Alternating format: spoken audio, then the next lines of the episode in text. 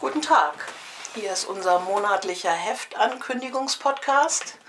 Wir möchten euch hinweisen auf unser Juni-Heft Immer ärmer, immer reicher. Und wir sind der Chefredakteur Jens Heisterkamp. Und Anna-Katharina Demet. Genau.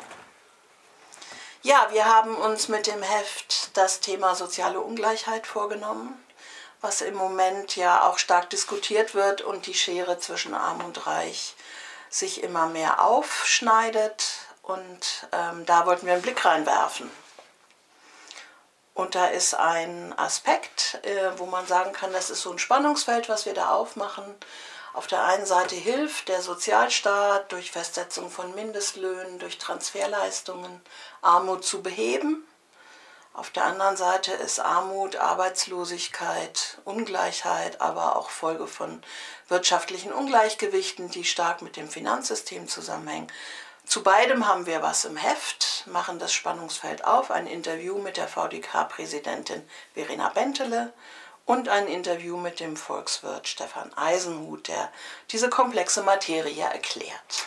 Ja, und zwar, wenn ich das ergänzen darf, er erklärt es vor dem Hintergrund der Soziallehre Rudolf Steiners und kommt da eben auf ganz wichtige, grundlegende Begriffe, was überhaupt ein Wert sein kann im Wirtschaftsleben, dass Grund und Boden eigentlich für sich gar kein Wert sein kann, zum Beispiel. Jedenfalls keine Ware. Ja, und noch kein volkswirtschaftlicher Wert ist, sondern ja. erst wenn Menschen etwas damit machen, und ähm, in, indem wir ja gerade diese Entwicklung haben, dass Grund und Boden, Immobilien immer teurer werden, weil sie als solche gehandelt werden, als, als Objekte, ähm, bekommt man eben Schieflagen in die gesamte gesellschaftliche Ökonomie, die man dann nicht mehr rausbekommt. Und das ist schon, das sind sehr grundlegende Fragen, die jetzt auch nicht so mit dem Rechts-Links-Schema oder mit Klassenkampf oder sowas zu tun haben, sondern eher würde ich sagen, mit einem, mit einem mm, neuen Denken über die Grundbegriffe des Wirtschaftslebens. Finde ich sehr spannend und lohnend, nicht so ganz leicht zu lesen, aber lohnend. Und das wird flankiert von ähm, zum Beispiel einem Blick auf die Reichen. Bill Gates, wie äh, wirkt sich das eigentlich aus? Ein Interview mit Sven Böttcher, der sich intensiv mit Bill Gates beschäftigt hat. Wie wirkt sich so ein gewaltiger Reichtum aus, der dann das sowohl die Bodenfrage wie die Gesundheitsfrage und sicher noch vieles andere mehr extrem beeinflusst. Dazu hast du, Jens, auch noch mhm. einen Artikel geschrieben über die Ungleichgewichte, die da entstehen. Mhm. Und dann haben wir kleine äh, Spotlights auf ähm, auf Alternativen tatsächlich. Also wir haben ja so, so eine Idee von Degrowth, das heißt weg von immer mehr Wachstum, um so dieses Grundnarrativ unserer Wirtschaft mal in Frage zu stellen.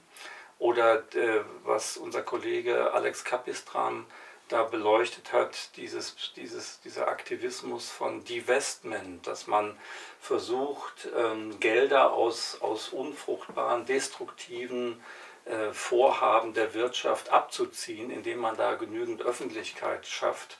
Das sind eigentlich ganz spannende Sachen. Oder sowas, die, was dann mh, auch aufs Titelbild bei uns geschafft hat, ähm, eine Gruppierung, die Tax Me Now sagt und die ähm, ja, die, die selbst dafür eintritt, dass Vermögende äh, höher besteuert werden. Und das sind selbstvermögende Menschen, die das fordern. Also die nichts von anderen fordern, sondern mit gutem Beispiel sozusagen vorangehen wollen.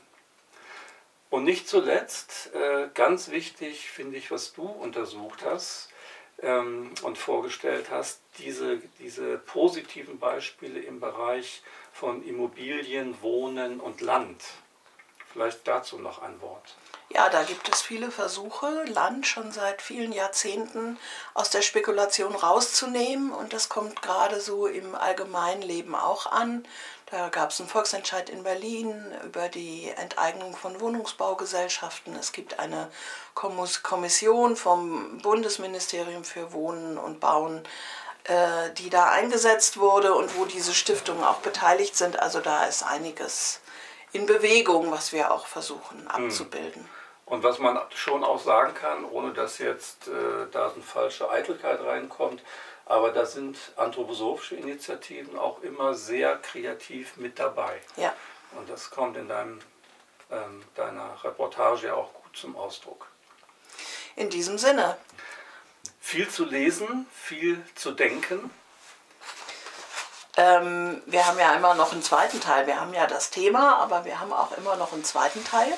Da würde ich gerne hinweisen auf den Bericht von Isabel Acker, Identitätspolitik im Klima, Camp Blüten der politischen Korrektheit, wo sie einen Einblick gibt in äh, die ganz reale Cancelei im Alltag, ähm, die witzig zu lesen ist, aber auch sehr zu denken gibt.